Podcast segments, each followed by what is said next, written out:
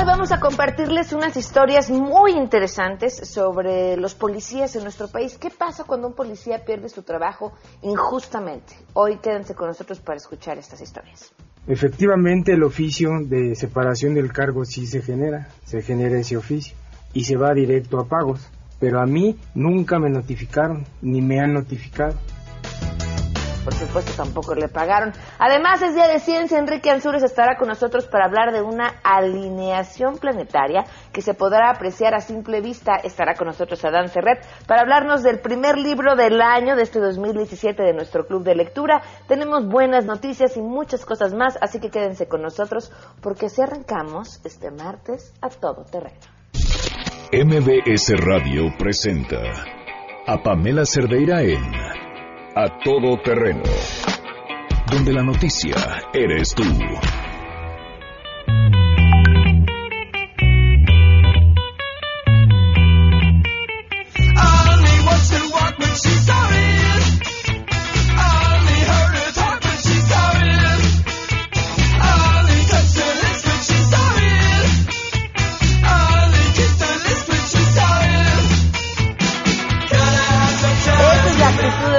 Con la que tenemos que arrancar este martes 3 de enero del 2017. Soy Pamela Cerdeira y les doy la bienvenida a Todo Terreno.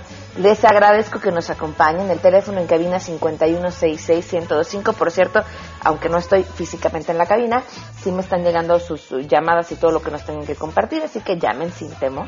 Les doy el número de WhatsApp donde también estoy recibiendo sus mensajes 55 33 32 95 85.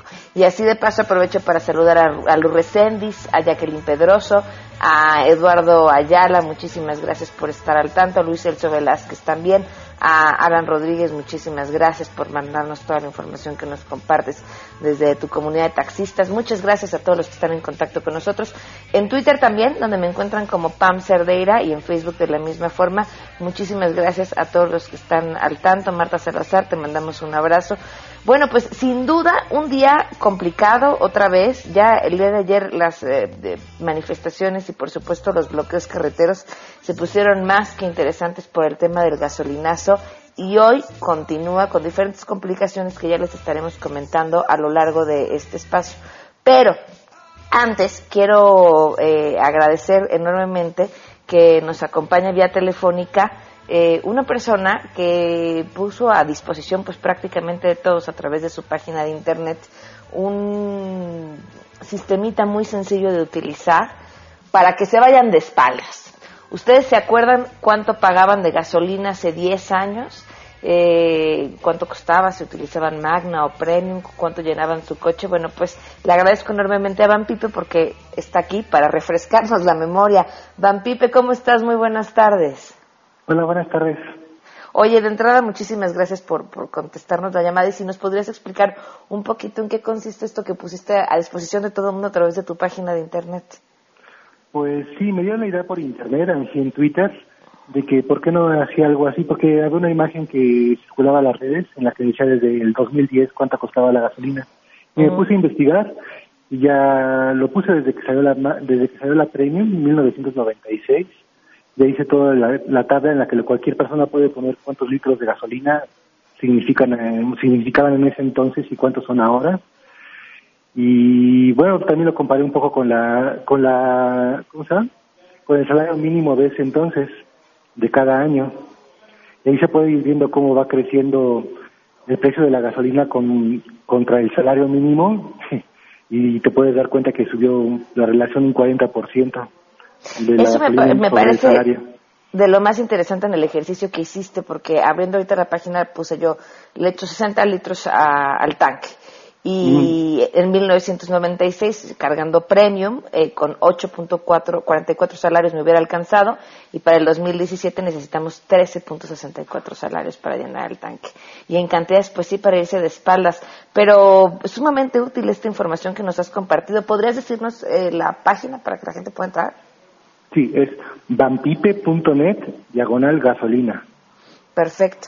Oye, pues Vampipe, muchísimas gracias eh, por, por, por ahora sí que este servicio a la comunidad, que no sé si, nos dan un poquito de ganas de llorar después de ver los resultados. Bueno, pues muchas gracias a ustedes. Gracias, un fuerte abrazo. Ahí está la página, de verdad, muy útil, vampipe.net, diagonal gasolina. Nada más entran, les pregunta cuántos litros le echan a su tanque y así de sencillo eh, pueden hacer una comparación. Les decía, yo hacía esta con 60 litros de gasolina. En 1996, eh, si hubiéramos utilizado Magna, se hubiera llenado con 172 pesos. En el 2012 se hubiera llenado con 621 pesos. Y en el 2017, 979 pesos con 80 centavos. Sin duda, un, un espacio útil por lo menos para, para ver cómo han pasado los años y los gastos. Vámonos con la información. Saludo a mi compañero Carlos Reyes.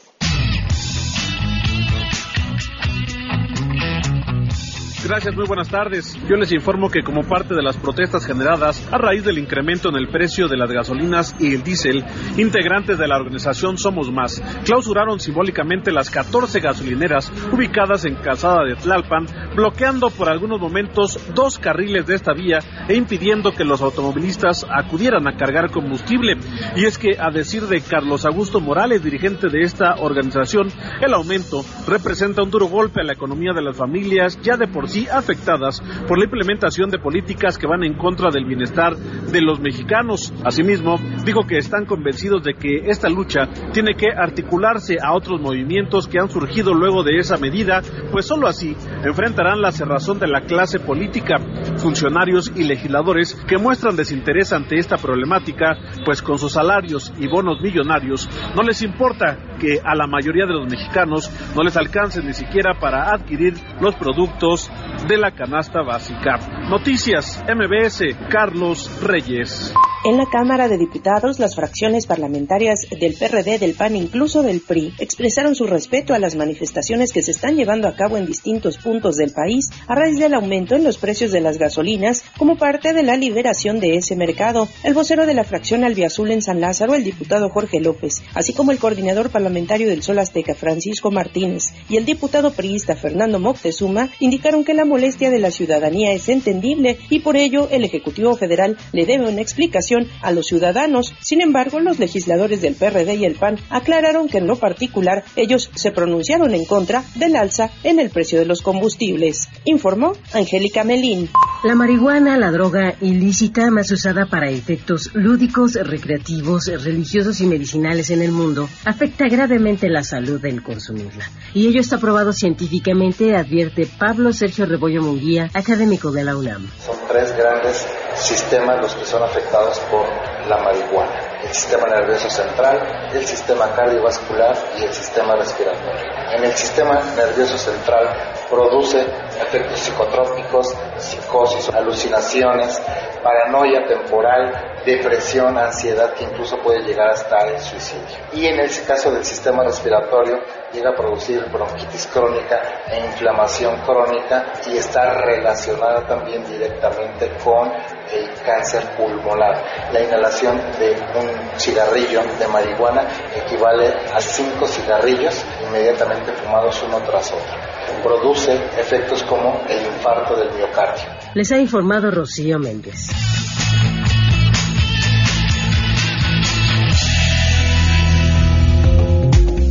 Vámonos con urgencia a las buenas noticias.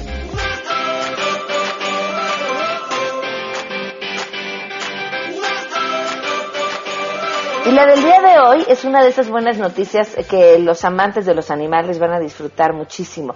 Y se trata justamente de lo que hizo Jorge Hugo García Tavera y bueno, también Roberto Hernández Bautista, de noveno semestre de la carrera de Ingeniería Mecatrónica de la Facultad de Ingeniería de la UNAM. Ellos desarrollaron un sistema que sirve para detectar el pulso cardíaco en los animales. Resulta que es sumamente complicado y los veterinarios utilizan la mano para obtener la frecuencia cardíaca de los animales, pues los aparatos que existen, que son chalecos o pinzas, son invasivos e incomodan al, al animal, inclusive hay ocasiones en que tienen que sedarlos. Y este dispositivo, diseñado por estos universitarios, es innovador porque además de que es pequeño y muy ligero, se basa en un, un, sensor y un sistema de acondicionamiento de señales que obtienen los datos que se requieren y así no es invasivo y no pone nervioso al animal. Solamente se coloca el sensor unos segundos en el cuerpo del animal y así de sencilla obtienen el pulso. Esta información ayuda a diagnosticar la condición física ya sea de eh, del perrito, del gatito, detectar o prevenir una enfermedad o saber si está estresado, por ejemplo. Y dirán, ¿y por qué además es importante? Imagínense el caso de los perros policías de rescate, de búsqueda de narcóticos o los especializados en carreras. Es fundamental que tengan este tipo de instrumentos porque tienen que estar en condición idónea para poder realizar eh, su actividad. Dicen que actualmente tienen un modelo funcional, pero a futuro planean implementarlo con un sistema sin cables que opere con aplicaciones para celular y además maneje una pantalla para mostrar la frecuencia cardíaca. El objetivo es crear un aparato más económico que lo que existe en el mercado, pero con una presencia innovadora. Actualmente están analizando alternativas para la comercialización de este dispositivo y bueno, pues como saben ya en eh, la UNAM se han detectado varios programas de incubadoras y se encuentra en una segunda etapa del concurso de emprendedores EFIP cuyo objetivo es apoyar las mejores ideas de negocio generadas por alumnos de la Facultad de Ingeniería con recursos y asesoría durante su proceso de incubación. Pues bien, bien, la verdad es que un, un desarrollo interesante, además en el que les deseamos todo el éxito del mundo. Les recuerdo cómo podemos estar en contacto. El teléfono en cabina el 5166-1025, WhatsApp 55 33 32 95 85. Además, en Twitter y en Facebook me encuentran como Pam Cerdeira. Adriana Martínez, eh, saludos, muchísimas gracias por escribir a través del WhatsApp. Este, Erika, eh, Dice, ¿puedo preguntar algo indiscreto? ¿Ya no irás a cabina? ¿Estarás ya de incapacidad por tu bebé? Este, estoy transmitiendo justamente desde mi casa eh, por ese tema. Iré a cabina, bueno, pues después, por, por el momento, transmitiendo desde casa. Espero eh, hoy nos escuchen mucho mejor de lo que nos escuchaban ayer y no noten la diferencia, salvo porque pues la webcam está vacía en estos momentos, pero aquí trayéndoles los mismos contenidos y todavía este, más interesantes de los que hicimos el año pasado. Muchísimas gracias. Eh, Bernardino Arroyo, muchísimas gracias por escribir. Indira Zabaleta también, gracias por estar puntual escuchándonos. Vamos a una pausa y continuamos a todo terreno. Más adelante, a todo terreno. En la situación de inseguridad en la que nos encontramos como país hay una disyuntiva importantísima, cómo garantizar policías y cuerpos de seguridad confiables y a la vez, importantísimo también, no violar sus derechos humanos. Regresamos con esas historias. Efectivamente, el oficio de separación del cargo sí se genera, se genera ese oficio y se va directo a pagos, pero a mí nunca me notificaron, ni me han notificado. Si te perdiste el programa A Todo Terreno con Pamela Cerdeira, lo puedes escuchar descargando nuestro podcast en www.noticiasmbs.com. Pamela Cerdeira regresa con más en A Todo Terreno, donde la noticia eres tú. Marca el 5166125.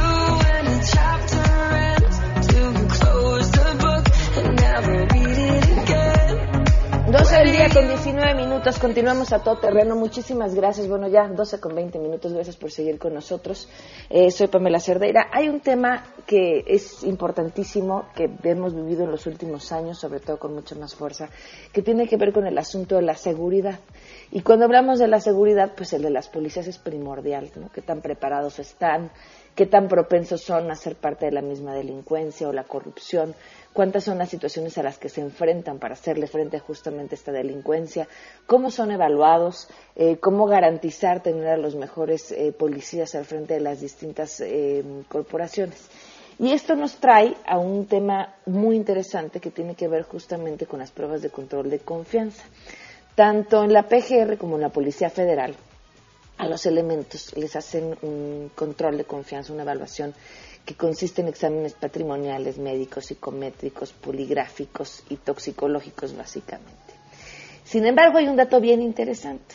Resulta que tanto en la PGR como con la Policía Federal no existe lineamiento alguno que determine el tiempo para que les avisen a estos elementos que reprobaron la evaluación. O sea, ellos van y se evalúan y muchos de ellos, aunque tienen lineamientos de cuándo les avisan que sí pasaron o les dan su certificado, no para avisarles que no pasaron. Y entonces hay historias de distintos eh, de policías quienes se enteran seis meses, un año después, año y que no pasaron y que entonces los van a dar de baja. Además, hay, hay datos bien interesantes entre el número de elementos que no aprobaron y aquellos que fueron de baja. Nada más por darles un dato interesante, en el 2012 que curiosamente es el, el año en el que más elementos no aprobaron las pruebas de control de confianza en la PGR, 3.381 elementos no aprobaron y fueron dados de baja por este motivo, por no aprobar, 295. Y uno diría, al tema que siempre nos vamos, que tiene que ver con, ¡eh! entonces hay 2.000, 1.100 y cacho elementos, casi 100, 1.000 y cacho elementos este, que están trabajando y que no aprobaron las pruebas de confianza. No, el tema no solo va ahí. Eh, el tema tiene que ver con, y podrían ser, por ejemplo, utilizadas estas pruebas de control de confianza para decidir, quiero hacer una limpia, quiero meter a mi gente, este, ¿por qué? Porque se hacen dentro de las mismas instituciones estas pruebas. Y como les decía, hay una inconsistencia en cuanto, a en cuanto a cómo se decide en qué momento les avisan que pasaron o no. Ahora, hay otro tema. Supongamos que ustedes son policías y de repente les avisan, determinado tiempo después de que hicieron su prueba de confianza, que no pasaron.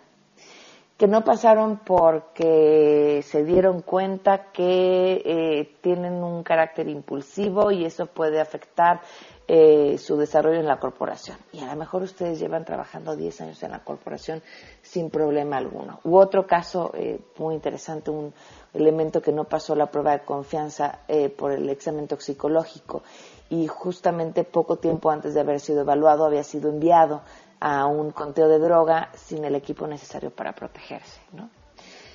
Y y bueno, ustedes apelan y, pelean por la vía judicial y exigen que, eh, que, se revise su proceso porque fue injustificado el despido o porque la evaluación de confianza se hizo de forma incorrecta.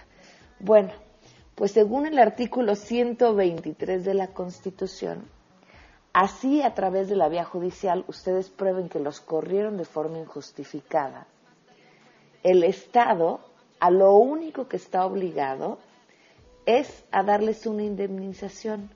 Y dice literal en este artículo, sin que en ningún caso se pueda reincorporar al servicio. Entonces ahora imagínense lo que implica de te corrieron injustificadamente, te avientas un proceso judicial que pues ya sabemos lo que tardan los procesos judiciales. Resultas ganador, pero lo único que puedes ganar pues es que te indemnicen de forma correcta, pero no puedes volver a trabajar en lo que has trabajado toda tu vida y además de, que no puedes volver a trabajar en lo que has trabajado toda tu vida, ¿cómo vas a encontrar trabajo habiéndote dedicado a lo que te dedicabas eh, con, con, este antecedente de que te reprobaron en la prueba de, en la evaluación de control de confianza? Y esto nos lleva a hacernos un montón de preguntas. ¿Cómo, cómo garantizamos unas fuerzas de seguridad confiables sin que éstas violen sus derechos humanos más básicos? Eh, podrían ser utilizadas estas pruebas de control de confianza como una forma de depuración de, este, de gente de las corporaciones policíacas a comodidad de quienes se encuentran en los puestos de mando. Eh, muchas, muchas preguntas que hay en el aire y que trataremos de resolver a lo largo de ese tiempo en el que les compartiremos estas historias de policías. Soy agente de la Policía Federal Ministerial. Estoy en activo, entre comillas, porque yo tengo cuatro años sin percibir sueldo, que es mi pleito que tengo. Por lo de mi quisme de la separación del cargo, a mí nunca me notificaron. Entonces mi amparo es más tardío ¿Por qué? Porque yo me doy cuenta cuando me suspenden el pago. Efectivamente, el oficio de separación del cargo sí se genera, se genera ese oficio y se va directo a pagos, pero a mí nunca me notificaron, ni me han notificado. Y en mi expediente no me dicen qué examen repruebo. Nosotros siempre hemos sido este, policías este, operativos, la sierra, carretera, este, Sinaloa, Chihuahua. A mí me hacen una observación en mis exámenes, no me dicen cuál, cuál examen repruebo. Me hacen dos observaciones, que si subo a la sierra tres, cuatro días, cinco días bajo cansado, soy nocivo para PGR. Si un elemento hace algo malo, de mis elementos hace algo mal, exploto en contra de él, soy nocivo para PGR. Son esas dos observaciones. Yo tengo, al momento tengo 21 años en la institución. Nosotros no teníamos este, arrestos, tratábamos de mostrar una buena conducta. ¿Para qué? Para que nuestra misma dependencia nos, nos den la torre, pues no, no se vale, ¿no?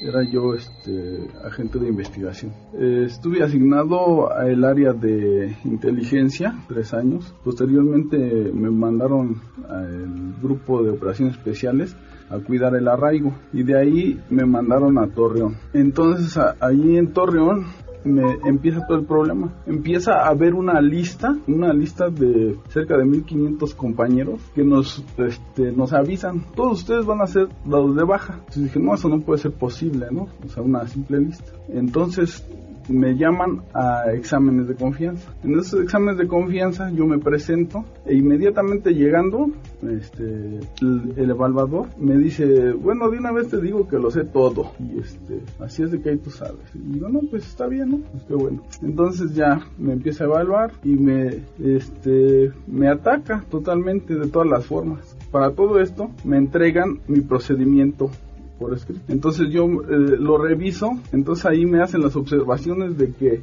yo como hago mucho ejercicio, entonces soy nocivo para, para PGR porque nada más quiero mi cuerpo, nada más me quiero cuidar yo. Y otro, algo, este, no sé cómo le pueda llamar porque me dictamina que soy adicto a las drogas y enseguida anexan mi este mi certificado médico de días antes que o sea que comprueba que no tengo ninguna sustancia extraña en mi sangre no ¿A qué te dedicas ahorita? Ahorita pues a lo que pueda yo, donde sea que me den trabajo, este, instalaciones eléctricas, ayudante general, manejo un taxi cuando puedo y lo que se pueda hacer, porque aparte de todo eso, pues ya no hay trabajo en ningún lado para uno, porque como reprobé los exámenes de confianza, pues yo soy una persona de lo peor. Entonces, así es mi situación. Fui agente federal durante más de 25 años, del 1994 en la Procuraduría General de la República, hasta 2011, fecha en que fui destituido por disque no aprobar exámenes del Centro de Control de Confianza. Al momento de mi baja, yo estaba encargado de una subdirección de investigaciones especiales en el área de Interpol lugar donde me fue este, notificada el, inicio del procedimiento administrativo. Fue sorpresivo eso porque los exámenes por los cuales me dieron de bajar los había hecho yo año y medio atrás de que me fue notificada el inicio del procedimiento. En términos generales, es el expediente sin ninguna este, calificación, eh, digamos, por materia. En el plazo de tres meses posteriores a esa a esa fecha, ni siquiera fui notificado oficialmente, sino de que repetidamente este, me suspendieron el pago y ya quedé fuera de la institución. Soy agente federal de investigación de grado oficial. Desde el 16 de abril del 2001 al 15 de julio del 2016. Procuraduría General de la República, Policía Federal Ministerial, ahora es Agencia de Investigación Criminal. Yo tenía, era oficial, hacía investigaciones, en delitos federales en casi toda la República. Estaba escrito en León, Guanajuato, en la última inscripción que tuve. En julio, en, julio de 2013, yo fui a una quema, una incineración de droga que duró tres días, del 15 de julio al 17 de julio. En esos tres días manipulé eh, la droga sin herramientas, o sea, herramientas me refiero sin guantes, sin máscara, sin lentes, sin mascarilla, o sea, así, ahora sí con la, con la mano limpia, porque no, la PGR no nos proporcionaba esas herramientas. Fue el 29 de julio del 2013, un lunes, y yo pues yo, yo me presenté porque dijeron pues no tengo nada que temer. Entonces yo manifesté a los, a los a los eh, instructores que eh, aplicaban el examen que había ido una quema. Me dijeron, si traes el oficio, luego no, no lo traigo. Ah, no, mándanos después, porque si no vas a tener problemas. Ah, ok. Entonces yo hice el examen y todo. Entonces en septiembre de ese mismo año, 2013, me llegó una notificación a mi casa que se me inicia procedimiento de separación. Y yo, pues yo, la verdad, al principio no supe por qué. Ya después me enteré que fue por la, por la, eh, porque salí positivo en la incineración de droga. Entonces pues, tuve que vender mis cosas y todo, pues para contratar a un abogado, porque me dijeron que tenía que ir a parado, porque si no iban a correr en el mismo momento. Entonces me abren una audiencia el 23 de octubre del 2013 en el órgano auxiliar, ahí en Jaime Nuno, ahí por Tepito. Entonces yo llevo mis pruebas, mi, mi, oficio de comisión en el cual se me comisiona por tantos días y lo que hice en la quema. Entonces ya me aceptaron las pruebas y todo, y todo. Y ahí va ya amparado. Ya seguimos así, así, seguimos, seguimos durante dos años y medio el amparo. Se, me quitaron mi arma, mi portación de arma y así me mandaban a trabajar sin arma hacía traslados de detenido, traslados de droga, hacía lo que hacía un policía pero sin arma. Que apenas hace dos meses, pues me llegó mi baja. Me dijeron, usted estado de baja por tal, por el procedimiento tal, tal. Y pues ahorita me volvían a parar y todo, pero pues ya estoy fuera de la institución, o sea, ya no me pagan, ya nada. Le agradezco enormemente al diputado Víctor Manuel Sánchez Orozco, Movimiento Ciudadano, que nos tome la llamada esta tarde. Diputado, ¿qué tal? Muy buenas tardes y gracias por acompañarnos. Al contrario, muchas gracias a ti y a tu personal auditorio y a la orden. Pues, ¿cuáles son eh, los pendientes en materia legislativa después de escuchar las historias de estos elementos que son solo una pequeña parte proporcional a las que realmente hay allá afuera y que creo que nos obligan además a hacernos una pregunta importante en materia de, de, derechos laborales, porque aunque sean policías, eh, pues deberían de contar con los mismos derechos laborales que el resto de, los ciudadanos, ¿no? Y definitivo, lo que ocurre es que eh, la reforma que se hizo al 123 en su apartado B, la fracción decimotercera, hará poco más de, de, ocho años, pues fue una reforma que les quitó literalmente los derechos laborales y los dejó, vamos a decirlo así, en un limbo jurídico a los policías, ministerios públicos y peritos, porque mm, dice que tiene una relación administrativa, pero también eso pues eh, tiene muchas lagunas porque evidentemente la relación que tienes que tienen ellos pues no dice que sea tampoco este laboral pero además todas sus prestaciones pues también quedan eh, en esa ambigüedad jurídica y, y, y, lo que es más, este, ese, esa reforma donde les quita la estabilidad, pues es una reforma que se plantea en el 123 constitucional, pero que contraviene otros principios constitucionales como es eh, el, el, respeto irrestricto a los derechos humanos en el primero constitucional, en el 14 y el 16 pues también violenta lo que es la presunción de inocencia y hasta la audiencia y defensa, porque por ejemplo eh, de entrada, como lo escuchamos en estos testimonios, en ocasiones el poligrafista eh, pues eh, asevera algo que, que, tendría que irse a un juicio para poder demostrar que esa persona tiene vínculos con la delincuencia organizada o que realmente es adicto a alguna alguna sustancia eh, alguna droga. Y en ocasiones dice en 123 que aunque sean separados de cualquier forma o sea pueden que ni siquiera les den el derecho de audiencia y de defensa, y les notifican con cualquier oficio que ni siquiera fundado ni motivado también este que es otro de los principios constitucionales, y ellos cuando vayan a juicio y aún con todo lo, vamos a decirlo, irregular y antijurídico que pueda en la separación, pues nada más tiene derecho a la indemnización. Entonces, realmente es una aberración jurídica lo que se puso ahí en el 123 constitucional, que además se hizo con el argumento de limpiar las corporaciones y ha sido un rotundo fracaso, Pamela. Justamente ese es uno de los puntos que quería preguntar, ¿qué, explicaba o qué justificaba en ese momento decir vamos a limpiarlas, pero además no les vamos a derecho, dar derecho a recorporarse en caso de que nosotros nos equivoquemos? fue un absurdo, fue un absurdo completamente de esas reformas que se hacen eh, en ocasiones eh, populistas, eh, sin fondo, sin revisar otros derecho comparado, porque lo que vemos en otros países es que la estabilidad en el empleo es una máxima que tienen todos estos integrantes de las fuerzas policiales y ministeriales. Al contrario, incluso las carreras policiales y ministeriales que se tienen en otros países son sólidas.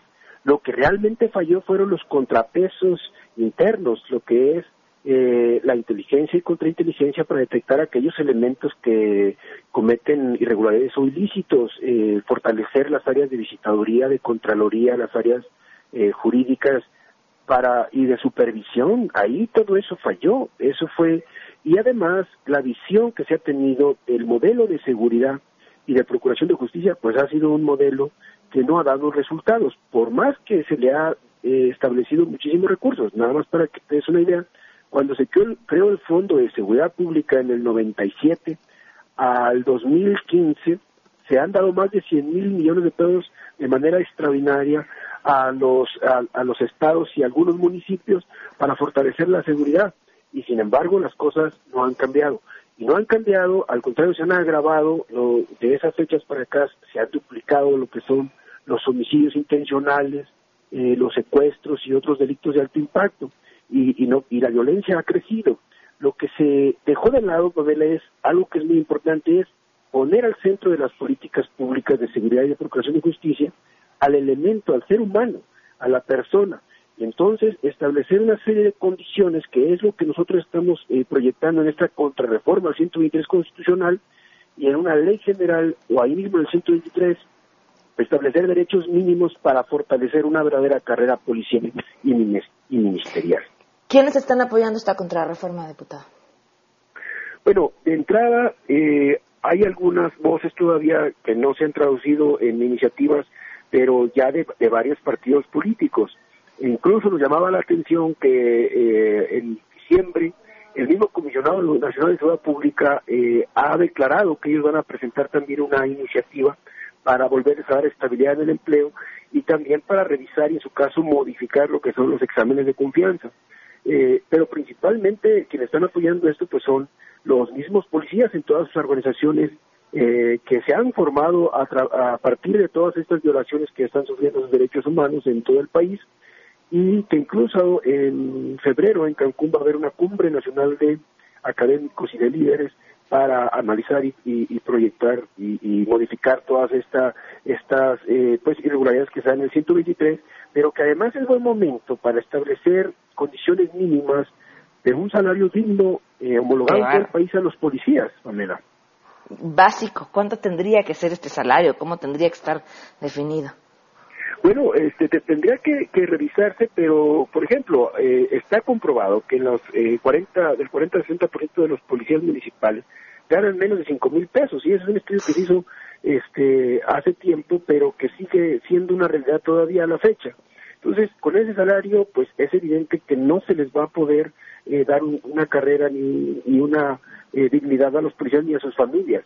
Pero además, súmale que muchísimos policías, la mayoría también, no tiene lo que es eh, condiciones mínimas de seguridad social, no tienen seguridad social. Eh, obviamente las jornadas que deben ser jornadas especiales, pues también son eh, inauditas y, extraordinarias. Entonces, todo ese tipo de, situaciones se tienen que revisar y se tienen que establecer, pues, esto que se llama una carrera policial no implica nada más profesionalizarlos, darles capacitación y ver lo de los ascensos, que también en la práctica sabemos que eso eh, está muy corrompido y que en la práctica pues se avala a funcionarios en los mandos que no tienen ni carrera, ni tienen experiencia, ni tienen eh, antigüedad. Entonces se tiene que establecer realmente una carrera digna eh, en donde hay un salario y, y otras prestaciones, o sea, obviamente porque el policía pues es una persona que da un gran esfuerzo, diferente con cualquier trabajador, arriesga la vida y evidentemente está sometido a una presión psicológica y de estrés. Entonces, el Estado y el, y, el gobierno y la sociedad tenemos que eh, crear condiciones para corresponder a ese esfuerzo que están haciendo los policías. Es la única forma de cambiar el modelo de seguridad y de procuración de justicia y que haya cambios y resultados. De otra manera, vamos a seguir viendo un desastre en los resultados de la seguridad y la procuración de justicia, Pamela. Pues diputado, estaremos dándole lata constantemente con este tema, creo que es un punto importante y es básico que no quitemos el dedo del renglón. Gracias, estoy a la orden y les estoy informando cómo va avanzando este tema legislativo. Se lo agradecemos, muchísimas gracias. Gracias a ti. Dos al día con 40 minutos. Vamos a una pausa y continuamos a todo terreno. Pamela Cerdeira es a todo terreno. Síguenos en Twitter, arroba Pam Cerdeira. Regresamos. Pamela Cerdeira está de regreso en A Todo Terreno. Únete a nuestra comunidad en facebook.com, diagonal Pam Cerdeira. Continuamos.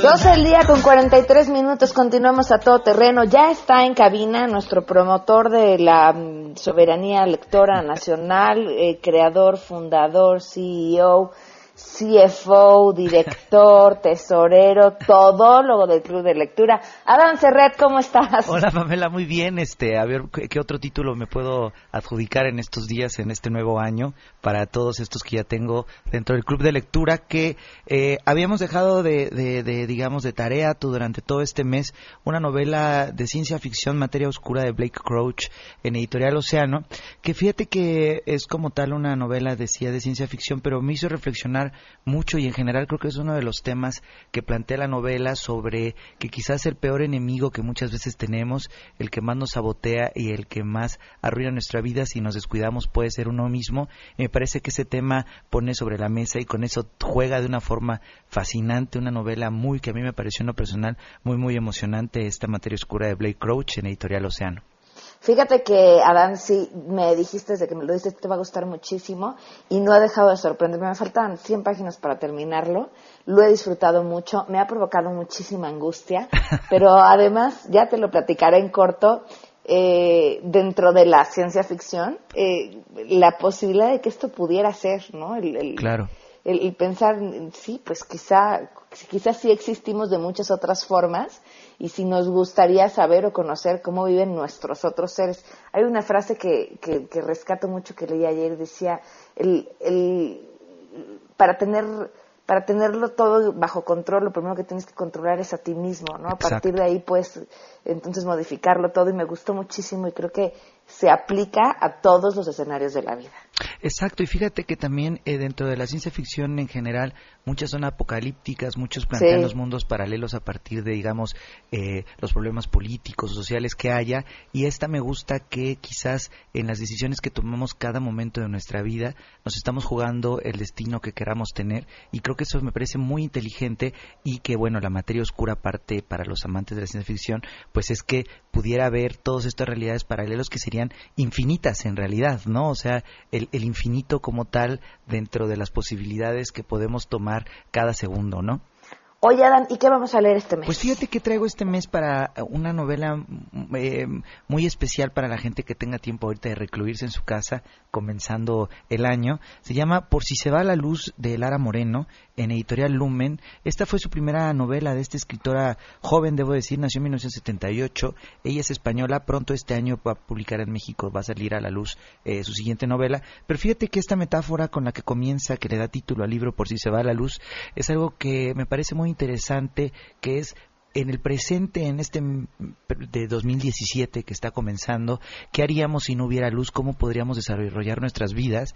Y creo que eh, comienza por algo práctico eso, que no hubiera energía eléctrica, pero se lleva, va, va, hacia algo mucho más profundo, una pareja de jóvenes que se van a recluir a un pueblo un tanto extraño, y a partir de ahí cómo puede renacer su vida, es decir, dejar todo atrás, todo lo que han tenido, todo lo material, eh, desde la propiedad privada y a ver ahí qué va a pasar con ellos. Digamos que es, un experimento que toman estas pareja, esta pareja, pero se vuelve cada vez más interesante la novela porque te van contando la historia desde la perspectiva de ella, la perspectiva del novio, y van apareciendo aparte otros personajes como es el dueño de un bar, la persona que cuida el bosque, y todo siempre, y creo que aquí está el talento de esta escritora Lara Moreno, es bastante... Eh, desconocido, ignoto, no sabes exactamente ese pueblo a dónde pertenece, a qué país, a qué tiempo y qué es lo que está pasando y creo que ese es el misterio que se va develando cada vez más en cuanto vas avanzando en esta novela.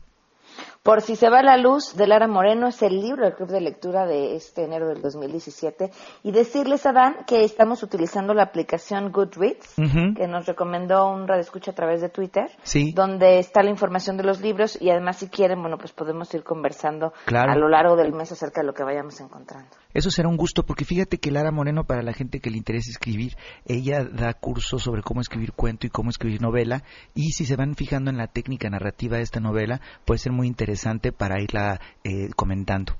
Ah, perfecto. Pues ahí estaremos entonces platicando a lo largo del mes mientras disfrutamos de estas grandes lecturas que nos seleccionas. Adán, tu Twitter. Es mi Twitter es arroba Adán Cerreta. Ahí estoy para cualquier eh, cosa, cualquier comentario y pues bueno, eh, para iniciar cualquier diálogo que hiciera falta.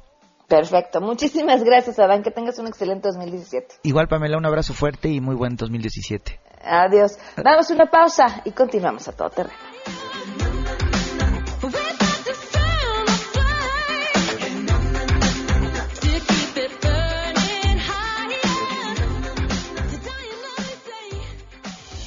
Si tienes un caso para compartir, escribe a todoterreno.mbs.com. Pamela Cerdeira es a todo terreno. En un momento continuamos. Estamos de regreso. Síguenos en Twitter, arroba Pam Cerdeira, todo terreno, donde la noticia eres tú. Continuamos.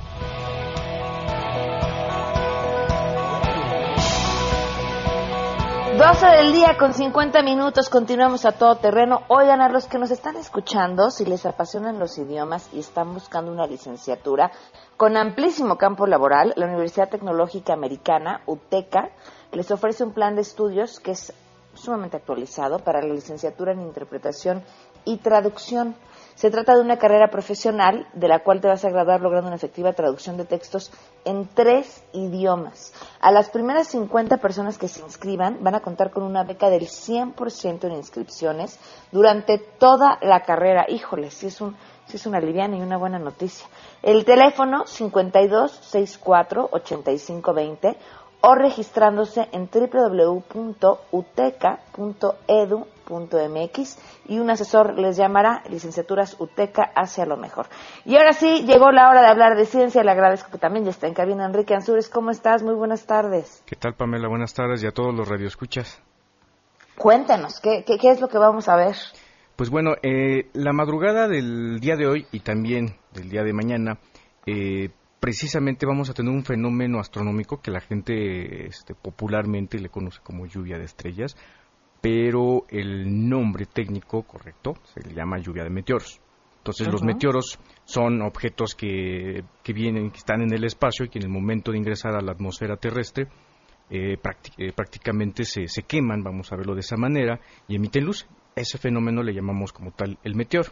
Entonces, eh, este, eh, en, estos dos días prácticamente estamos entrando a una nube como de escombros, verlo de esa manera, que, está, que está en el espacio y es producto eh, de un asteroide, que se cree que es de un asteroide, que es el 2003 H1. Y, y, bueno, el radio escucha, pues más o menos se puede dar la idea de cuando va caminando por la calle y de repente como que le, le, le llega el olor de un perfume, pero no ve a la persona, simplemente dejó como el, como esa estela de perfume, porque andan ahí las, las, partículas del perfume y pega con esas partículas que dejó esa, esa, persona, pues más o menos así le pasa a la Tierra cuando está pasando por una, básicamente por una nube de estos objetos que dejó en su paso el, asteroide y todos estos objetos empiezan a, caer en la atmósfera y se, y, se, y se, prenden, se incendian por la fricción atmosférica y es cuando vemos este, este evento llamado lluvia de meteoros. Entonces el, el radio escucha, pues si, está interesado en, tratar de, verlos, pues tiene que levantarse muy temprano, aproximadamente a las 4 de la mañana, hay que ver hacia el noroeste, como 20 grados hacia, hacia arriba. Y, y bueno, esto es básicamente esta lluvia llamada cuadrantidas que está en la constelación del, del Boyero pues se da cada año y este año pues este, sí son llamativas porque se están previendo 120 meteoros por hora. Entonces, este, pues yo de hecho el día de ayer ya me tocó ver un par de, meteoros en la Ciudad de México con toda contaminación este, ah. atmosférica, entonces es bastante interesante. Pero todavía para, el, para las, las, personas apasionadas, el día de hoy pueden este, fijarse exactamente, ya en el atardecer vamos a ver un, un evento que se llama conjunción planetaria, precisamente van a ver la luna y abajito van a ver como una estrellita roja, pues no es una estrella, realmente es un planeta y es el planeta Marte. Y abajo otras como estrella muy brillante, tampoco es estrella, es el planeta Venus. Entonces, todos estos objetos los pueden ver y si se quieren esperar hasta la madrugada para ver esta lluvia de meteoros, pues es lo, recomendable. ¿A qué hora en la madrugada es la mejor para ver Pues como a las 4 de la mañana, como a las 4 de la mañana, exactamente. Y cabe destacar que no necesitan un telescopio para poder este, observar esta lluvia de meteoros. Eh, con binoculares que tengan un campo amplio, también se puede ver, pero siempre es recomendable verlos a simple vista. ¿Cómo ves, Pamela? Maravilloso. ¿Hay algún punto en la Ciudad de México que sea mejor para poder ver este espectáculo?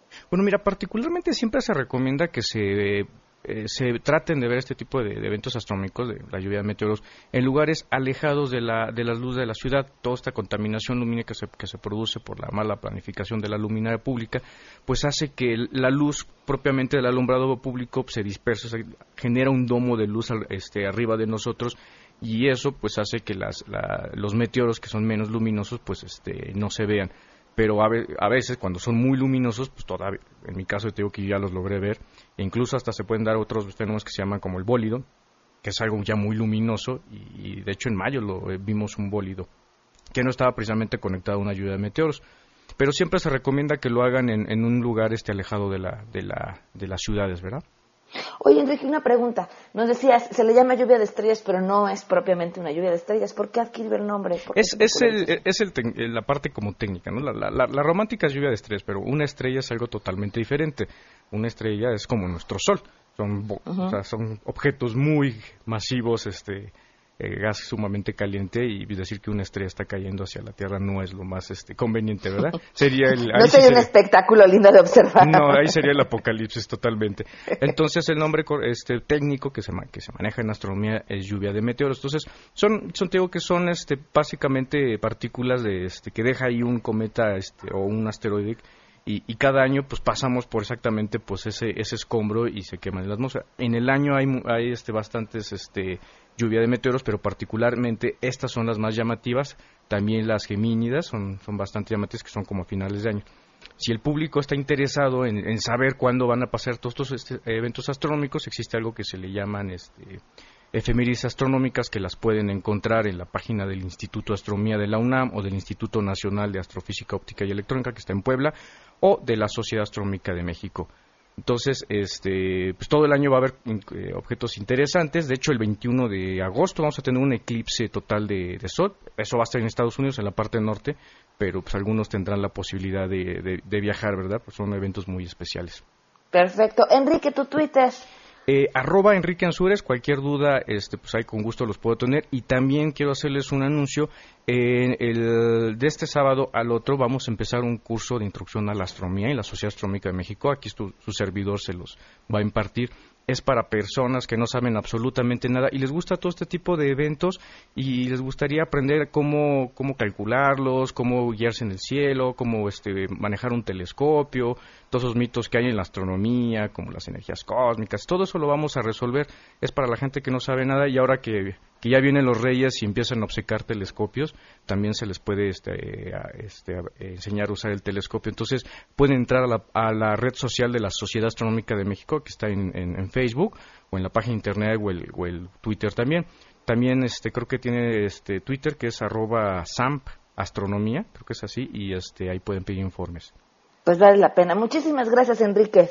No, es un placer. Feliz año. Hasta luego. Hasta luego. 12 del día con 57 minutos. Nos despedimos. Gracias por habernos acompañado. Los espero mañana a las 12 en A Todo Terreno. Eh, se quedan en compañía de Alejandro Cacho. Soy Pamela Cerdeira. Que tengan un excelente martes.